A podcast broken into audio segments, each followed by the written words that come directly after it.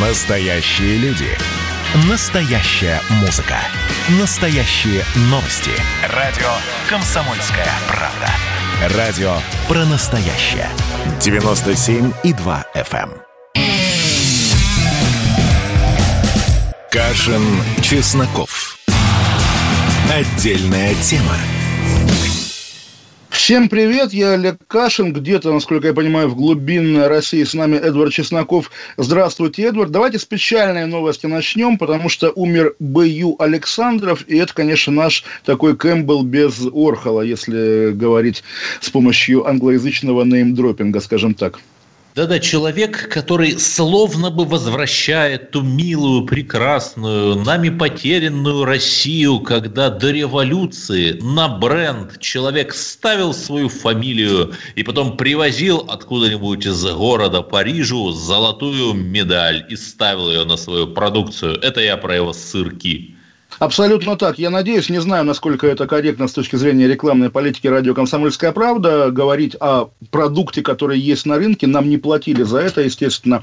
Тем более, что у меня в Лондоне и сырки-то эти не продаются, но для меня они, конечно, воспоминания о жизни в Москве, жизни в России прекрасные совершенно. И узнаваемая коробочка, узнаваемое имя. Я надеюсь, что бренд переживет своего основателя, а он был на самом деле человек. Но вот мы не называем его праздничным человеком, но, конечно, поскольку как э, многие успешные бизнесмены, он дал много интервью на тему своих правил жизни. Фигура, конечно, удивительная, есть повод о нем подумать, вспомнить. Он сидел в тюрьме три года за, не поверите, Эдвард, знаете за что? Незаконное предпринимательство? А, да, но при этом это был 83 год, и он, работая на заводе «Кристалл», как бы подтаскивал бутылки и, собственно, и спирт, и делал водку сам в своем, там, не знаю, гараже, и продавал ее, и, соответственно, за это сел. Потом, очень загадочно, работая врачом, как-то подмял под себя э, весь рынок молочной продукции в Тульской области, и уже после этого стал вначале под брендом «Росагроэкспорт», и я помню, как я приехал в Москву в 2003 году и покупал кисель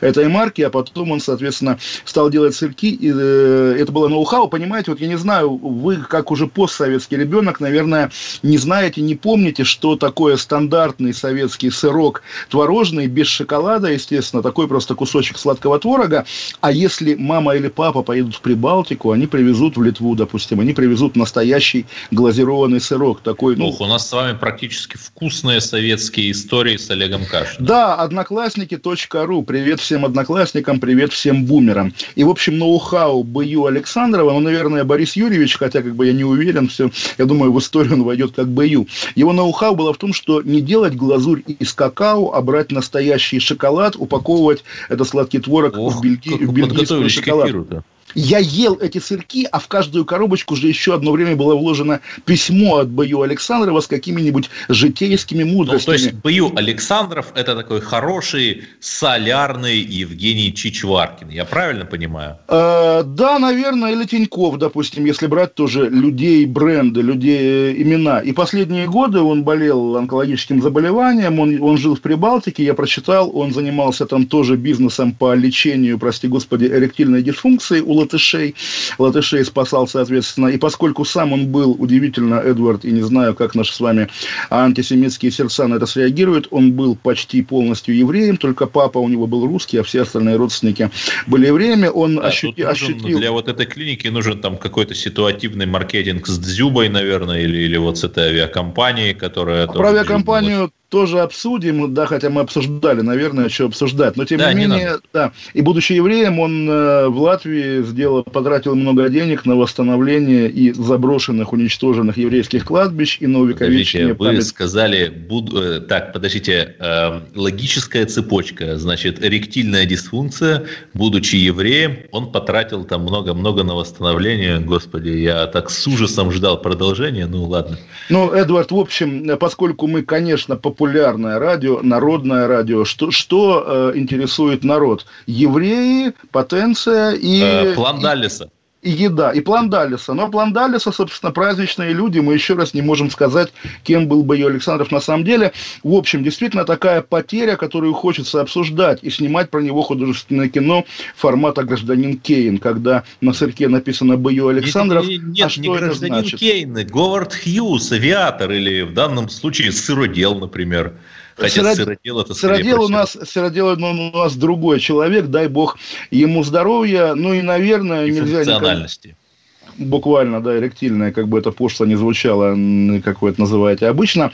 Но помимо прочего, помимо прочего, уже все вспомнили, естественно, интервью, которые, которые давал э, Боевой Александров в последние месяцы, объясняя, что заговор китайцев, придумали коронавирус какой-то, на самом деле его нет. И, подождите, в общем, подождите. Да... Он давал интервью о том, что коронавируса нет, а сейчас его больше нет. План да, да, да, да. Ну, в общем, план Далиса, да, кстати говоря, немножко немножко скакну. Я сегодня случайно мне попал в руки твит, а, вернее, пост информагентства РИА Новости. У них есть отдельный телеграм-канал э, РИА Пул, РИА Кремлин Пул о приключениях Владимира Путина. Да, и в январе, в январе этот телеграм-канал, когда еще не было модно, написал, знаете, какой пост, когда, помните, Путин поднял руба, фуражку, которая слетела с офицера почетного караула, и... Про коронавирус, наверное, неудачно. Да, да, а они, они пошутили, что видео фотографа, значит, с этой сценкой распространяется в арабском мире со скоростью нового коронавируса. Ну, это никто январь... же не знал, как он распространится на самом да, деле. Да, да, да. Это... Добросовестное заблуждение. 24 января. И действительно прошлая жизнь. Мы все шутили. Ну и нельзя пройти мимо. Опять-таки, это не, не повод для спекуляций, хотя я тоже их уже наблюдаю. Сегодня трагическая Роскомнадзоровская новость из внутреннего периметра Кремля. Покончил с собой офицер Федеральной службы охраны охраны, сотрудник, вернее, не знаю, офицер, офицер или рядовой, но важно тоже уточнить, ФСО – это не только люди, которые, там, не знаю, ходят за Путиным, носят за ним чемоданчик, это и просто солдаты, которые, там, не знаю, подметают соборную площадь. То есть, ну, такие военные, приписанные к, э, к Кремлю в, в частности. Поэтому говорить о том, что вот, значит, рядом с Путиным какие-то люди совершают самоубийство, не вполне корректно. Давайте я защищу российского лидера от разного да, рода совершенно инсинуации. правильно. Но раз уж мы заговорили о загадочных смертях, Диего наш Марадонна, рука Бога, скончался 25 ноября, предположительно от сердечного приступа. Тут неожиданно выясняется, что у него была субдуральная гематома. Это через два дня выясняется, что такое, не знаю, но, видимо, это как-то меняет картину с сердечным приступом. 30 ноября, то есть вот практически уже сейчас, следствие проводит обыск у его э, лечащего врача, какового зовут Леопольду Рональду Луке. И э, еще одна совершенно невероятная история, что медсестра Дахиана признается, что компания медицинская, где она работает, заставила ее фальсифицировать показания, будто она проверила Марадонну в день его смерти, то есть 25-го, хотя на самом деле тот самый врач ее не пустил в комнату. И что там было в комнате, медсестра, как единственная свидетельница, не знает. То есть, казалось бы, совершенно такое рядовое событие, ну, ушел, в общем, ну, в не очень пожилом, ну и в немолодом возрасте, к тому же коронавирус.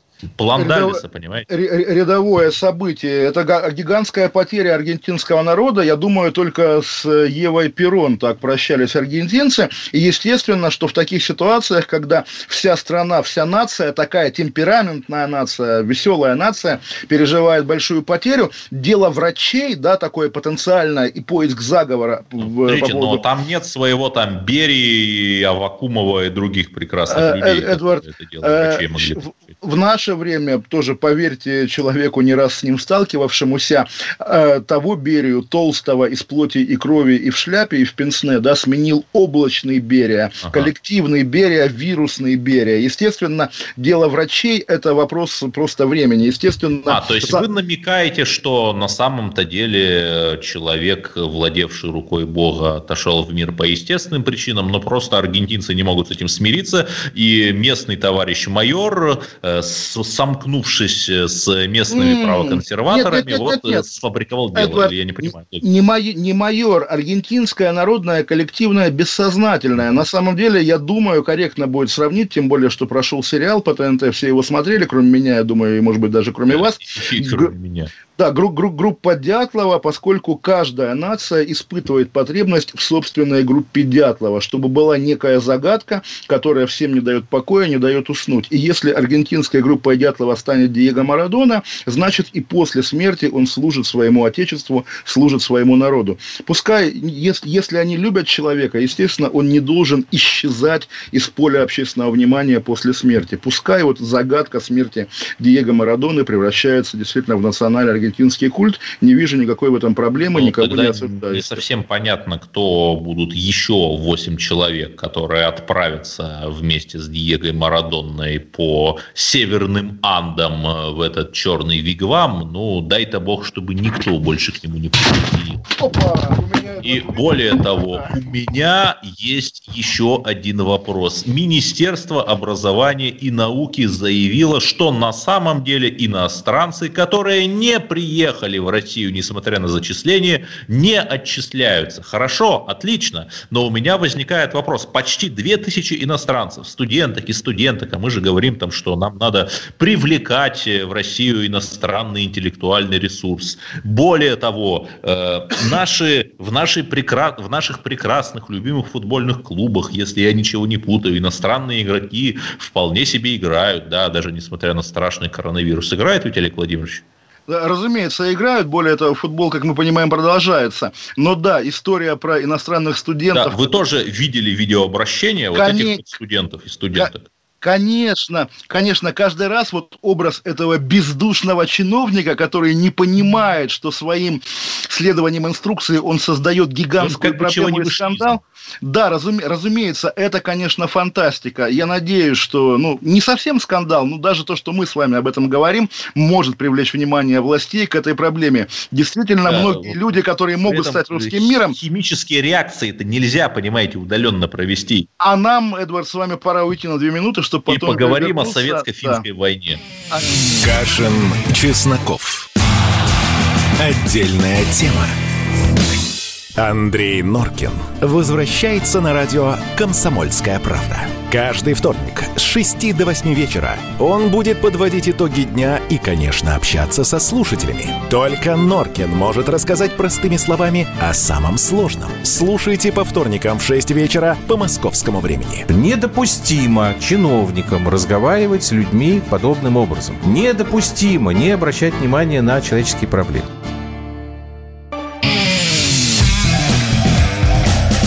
Кашин, Чесноков.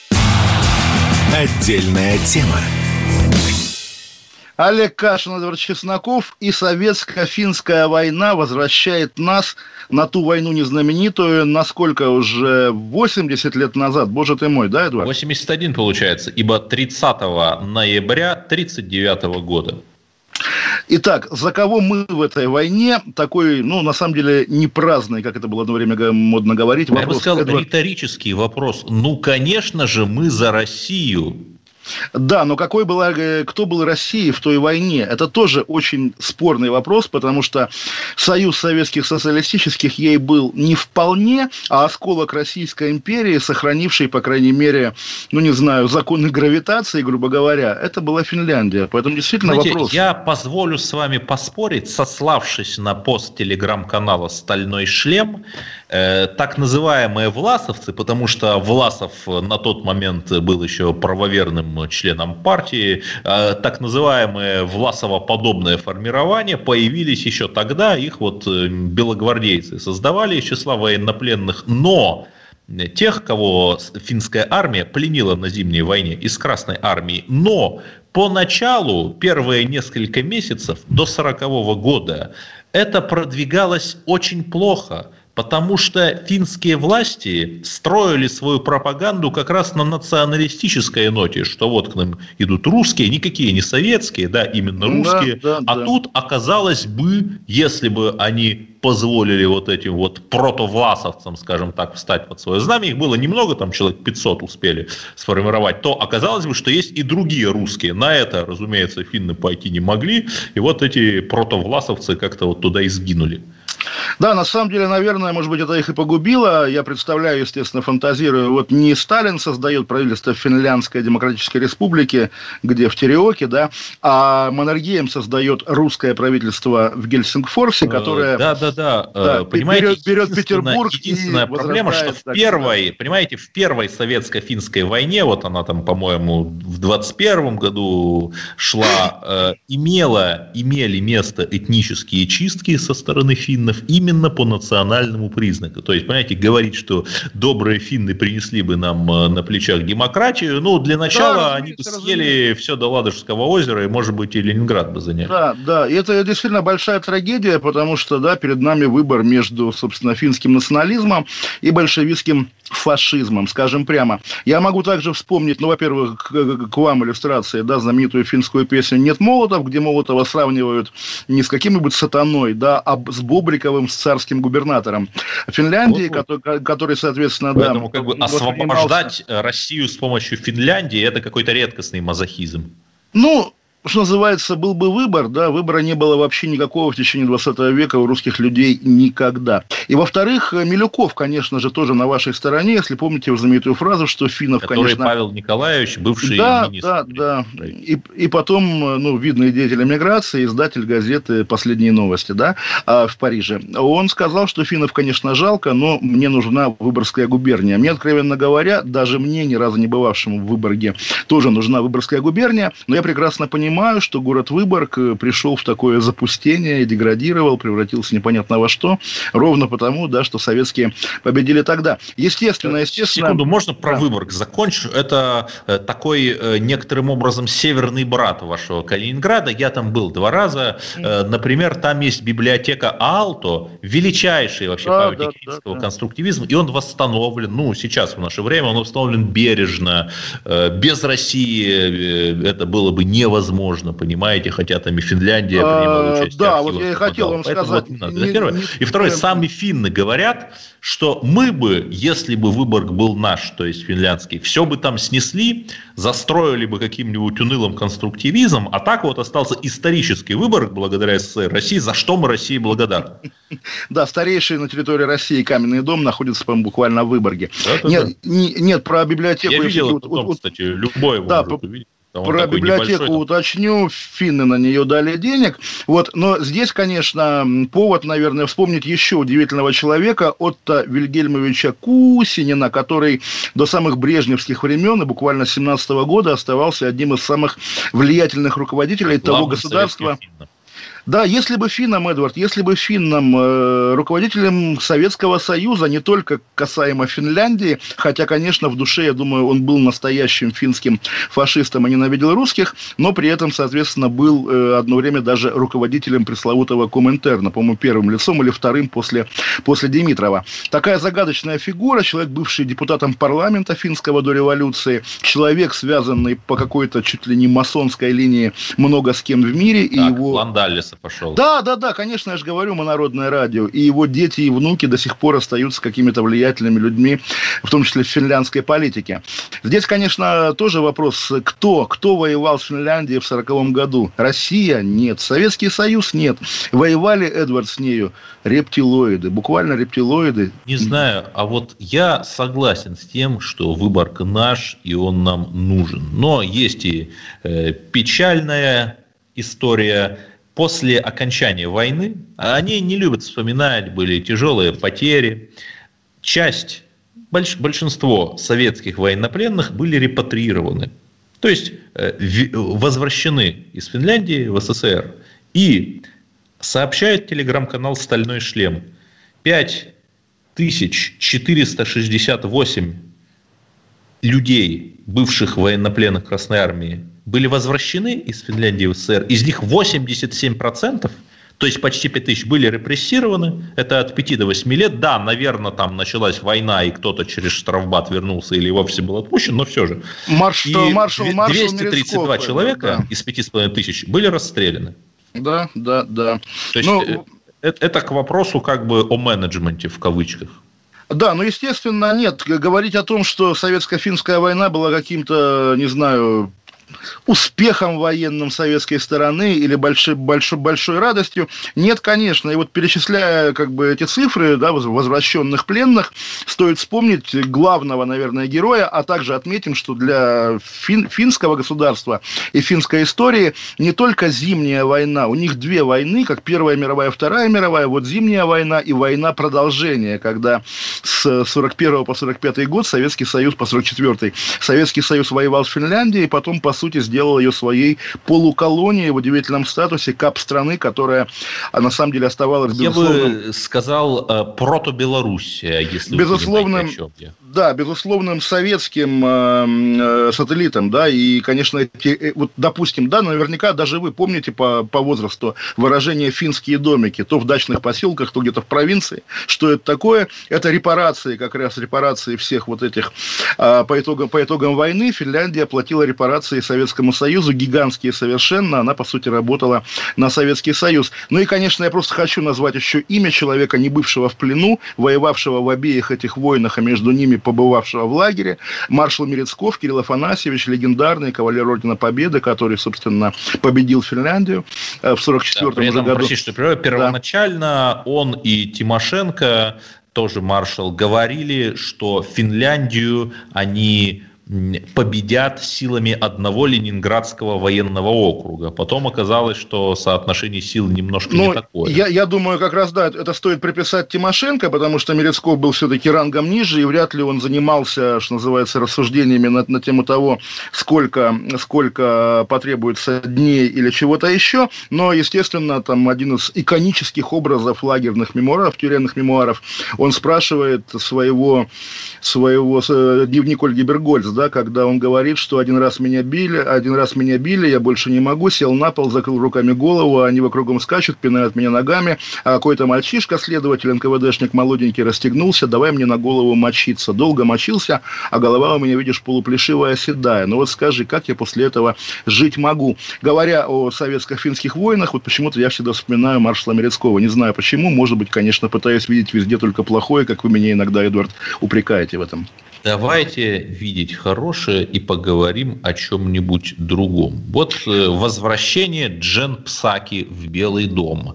Казалось бы, обновление, демократическая партия, где есть всевозможная молодежь, там Александрия Акасия Кортес, Э, и так далее, и так далее. Почему вот э, они возвращают, э, как какое-то брежневское политбюро, которое тасует одного и того же там Кусинина и Микояна, да, почему они возвращают вот этих вот людей времен Обамы, там уже Хиллари Клинтон наложит посла вон, то есть абсолютно как в карточном домике, вот как это понимать? Ну, все же, Эдвард, вот вы так описываете, как будто бы Джен Псаки какая-то жуткая старуха, по-моему, она меня моложе, может быть, даже ваших лет, хотя боюсь ошибиться. Наверное, как-то стоит это проговорить, что Джен Псаки как таковая и Джен Псаки в э, зеркале российского общественного мнения – это две разные Джен Псаки. Более того, российские медиа, российские агентства не раз ловили за руку, когда они буквально придумывали какие-то скандальные или глупые сюжеты с Джен Псаки. То есть, почему-то в 2014 году, когда она стала звездой у нас в нашем медиа, в наших медиа, в нашем телевидении, почему-то было важно важно российским властям показать, что вот там есть какая-то ну, не такая, знаю, когда такая она в одном сапоге пришла на пресс-конференцию, но это да, же не Да, да, Э, конечно, это не фейк, потому что нога у нее была сломана, и сапог был ортопедический. Естественно, я помню эту историю, как раз хотел ее привести как пример создания фейков российскими медиа. Сейчас мы, наверное, с вами уйдем на новости. Это пять минут после новостей, помимо прочего. Давайте поговорим о жуткой истории в Тюмени, когда человека в туалете забили до смерти двое ФСБшников. Теперь их будут судить за причинение смерти по неосторожности. Опять-таки, что называется, Россия и интересные трагические новости. Олег Кашин, Эдвард Чесноков, Песков. Отдельная тема. Радио «Комсомольская правда». Оставайтесь с нами. Вернемся через пять минут. Кашин, Чесноков. Отдельная тема. Когда градус эмоций в мире стремится к своему историческому максимуму. Когда каждый день это война и мир в одном флаконе. Когда одной искры достаточно для пожара планетарного масштаба. В такое время нельзя оставаться спокойным и равнодушным. На радио «Комсомольская правда» стартовал сезон высокого напряжения. Новости со скоростью телеграм-каналов. Эмоции на грани дозволенного. Гости с Олимпа и со дна. Только высокое напряжение спасет мир. Разряд.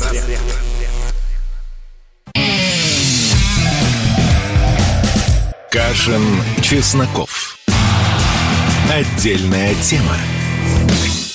Олег Кашин, Эдвард Чесноков, и такая, ну, я не знаю, насколько горячая, но я только что увидел в телеграм-канале «Беспощадный пиарщик» история жуткая, довольно про аэропорт Сочи, откуда в Петербург некая семья везла свою собаку породы Бигль, и семья установила в клетке своего пса видеокамеру и обнаружила, удивительно, Эдвард, знаете что?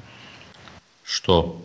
как сотрудники сочинского аэропорта называют их пса матерной кличкой, дразнят и провоцируют. Собственно, играют с собакой, делая ее путешествие невыносимое. Аэропорт проводит проверку и потом сообщил о взысканиях, которые намерен применить к сотрудникам аэропорта. Действительно, спасибо, что не убили, присоединяюсь да, к да, комментарию. Или спасибо, что, например, не поставили бокс с собакой в неотопляемую часть грузового отсека самолета. Такое иногда делают. Такое регулярно бывает. А вторая трагическая история, которую я обещал рассказать, действительно, она меня как-то очень впечатлила. В то туалете тюменского банкетного зала «Платинум» до смерти забили 39-летнего жителя Тюмени Николая Нечаева за то, что он, не поверите, Эдвард дернул дверь туалета. Подозреваемыми стали 34-летний подполковник ФСБ и 39-летний майор того же ведомства. По факту смерти Нечаева возбуждено уголовное дело по статье о причинении смерти по неосторожности. То есть тут я не хочу каламбурить. Э, в кабинке был один, соответственно, Нечаев дернул дверь, тот вышел, позвал друга, и они вдвоем вдвоем его, соответственно, забили до смерти. Но вот такая неосторожность бывает, как бы, как говорится, будьте осторожны, друзья мои. И я хочу все-таки сказать, что это ужасно, но, понимаете, этих людей, ну, их э, установлены уже имена.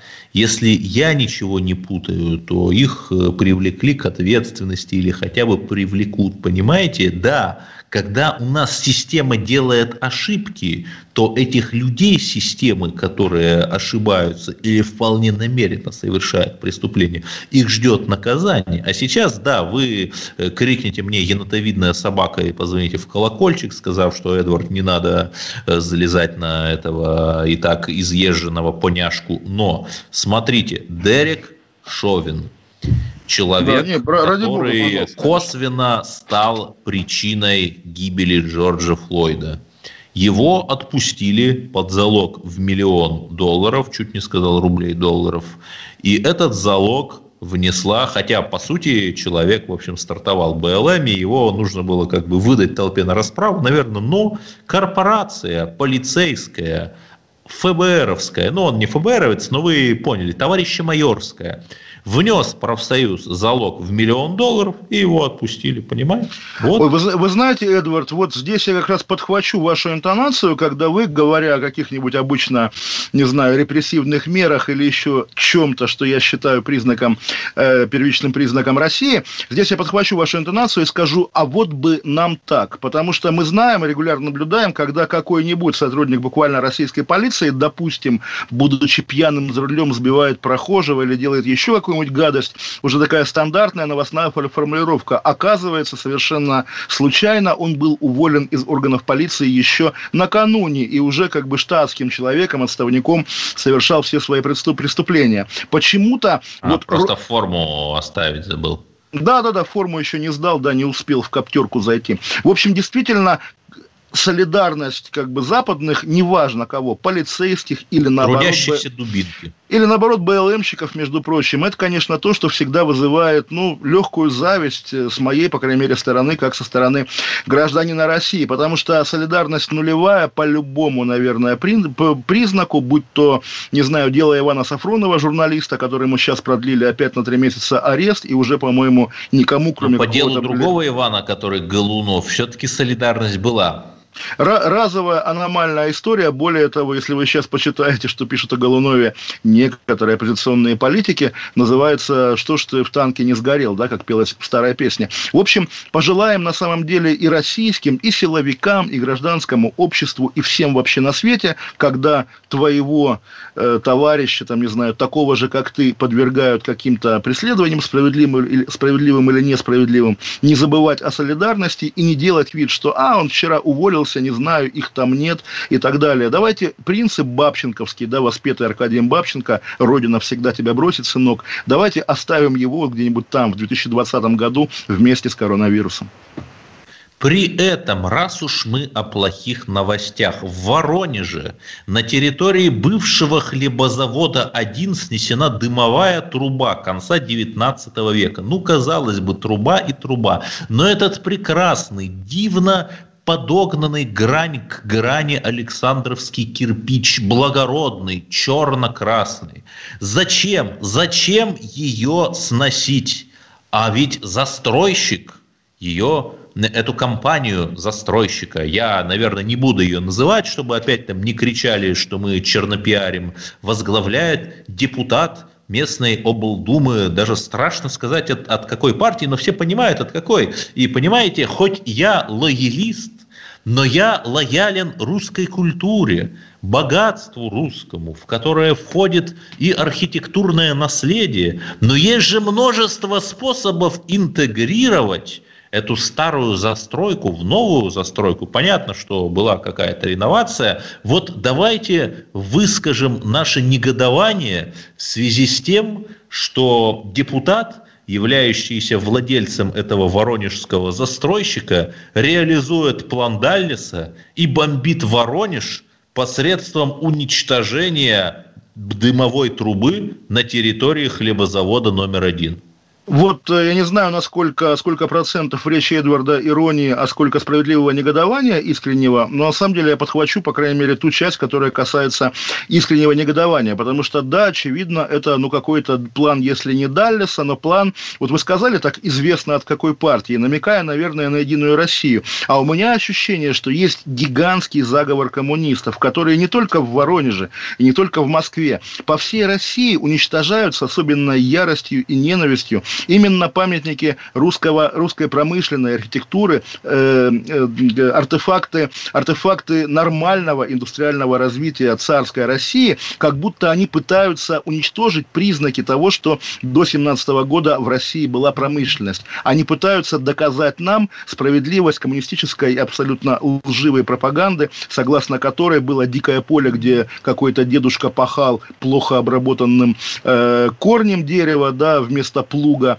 при, привязав его, там, не знаю, к какой-нибудь корове, а потом пришла советская власть и провела индустриализацию. Нет, друзья, нет, друзья, советская власть пришла в нормальную, развитую европейскую промышленную державу, и когда какой-то очередной воронежский, московский или какой угодно застройщик сносит очередную заводскую трубу или какой-нибудь старый цех, он действительно совершает преступление против памяти, против материально, материального наследия, против русской цивилизации, потому что, потому что история России, давайте скажем, страшную вещь, она не исчерпывается 41-45 годом. История России более тысячи лет, и 70 советских лет в этом тысячелетии, не Знаете, более чем... 41-45 год – это все-таки тоже важные годы, которые мы должны помнить и чтить. Вот не надо вот победобесием заниматься. Э, борьбой с победобесием, да. наверное, да? Отрицанием. Нет, я, про, я просто хотел бы, не противопоставляя, естественно, победу тому, что было и до нее, и после, хотел бы намекнуть тем нашим э, людям, принимающим решения, которые, вот да, победу как важную историческую ценность для себя уже приняли. Но давайте, друзья, вы полюбите Россию всю, полюбите Россию от Рюрика до Владимира Путина. Не будете делать вид, что вы наследники, не знаю, Владимира Ильича, для которого то, что было до 17 года, это какой-то мрак, деградация и позор. Вам еще до 2013 года работать и работать, чтобы Россия также воссияла, как сияла она в имперский период. Подождите, подождите, но у нас же в Калужской области попытались отпраздновать годовщину стояния на реке Угре, и совершенно неожиданно, вот вы же правильные вещи, такое ощущение, что вас слушали, да, говорят, нет, у нас еще есть важные исторические вехи, и тут совершенно неожиданно в одной национальной республике сказали, сказали, что у нас тоже, оказывается, есть наша Black Lives Matter, что празднование стояния на Угре их в этой национальной республике оскорбляет, поэтому его надо отменить.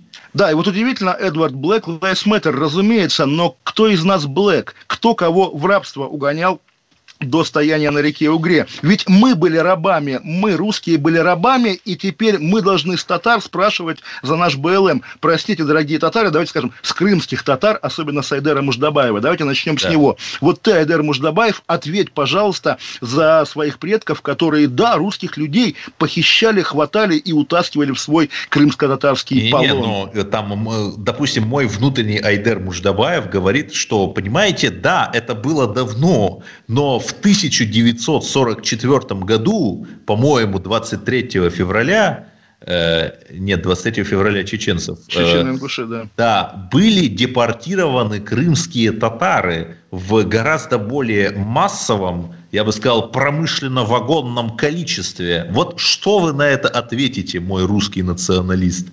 А, нет, я отвечу не только тем, что Народным комиссариатом внутренних дел руководили тогда совсем не этнические русские.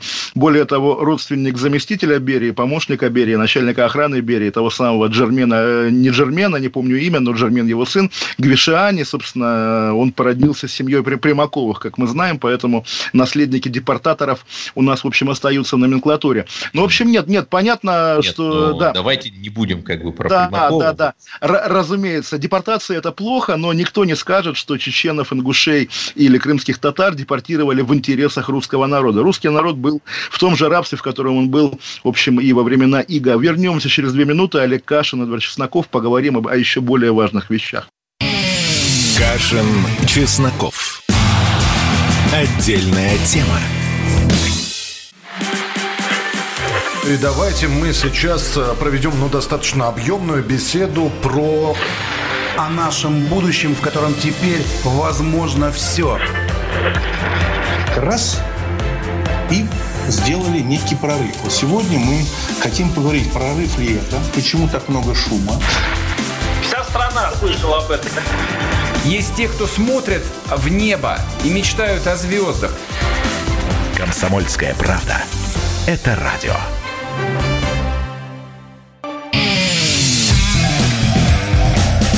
Кашин, Чесноков. Отдельная тема. Олег Кашин, Эдвард Чесноков. И скажите мне, Эдвард, в вашем доме есть мусоропровод? Нет.